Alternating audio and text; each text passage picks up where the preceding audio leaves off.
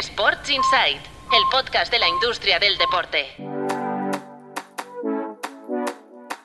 Buenos días, soy Patricia López, directora de Tu Playbook Media y hoy lunes 11 de diciembre te traigo los titulares de la industria deportiva que han marcado los últimos días. Arrancamos. Los grandes maratones de España dejan un impacto económico de 140 millones de euros en sus respectivas ciudades. El maratón de Valencia, el de Madrid, el de Barcelona y el de Sevilla cuentan con un impacto directo en sus ciudades y territorios que oscila entre los 7 millones de euros y los 27 millones de euros.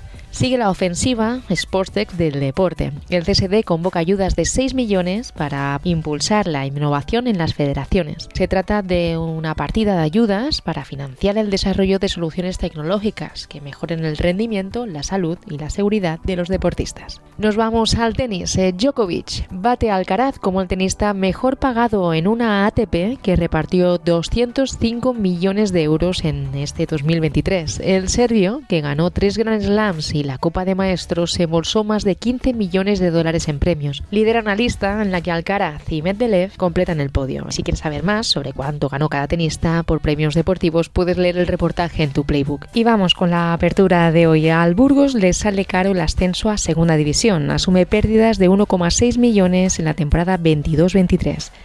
El pago de primas por alcanzar la categoría de plata del fútbol español, así como el aumento de su estructura como resultado de su vuelta al fútbol profesional, provoca que la entidad burgalesa elevara sus costes operativos y en un 18% su gasto en personal. Y por último, una semana más, te traemos la pregunta de la semana, basada como siempre en los datos que puedes encontrar en tu Playbook Intelligence, la herramienta de inteligencia y datos que ya han contratado numerosas propiedades deportivas. ¿Cuántos clubes de la liga tuvieron un EBIT positivo en la temporada 21-22? La respuesta la tendrás el próximo jueves en nuestro perfil de LinkedIn. Y hasta aquí el Breaking News de hoy. No olvides que este boletín informativo en dos minutos lo tienes disponible todos los días de lunes a jueves y que los viernes tienes una cita con el mejor análisis de la industria deportiva en el Sports Insight. Sports Insight, el podcast de la industria del deporte.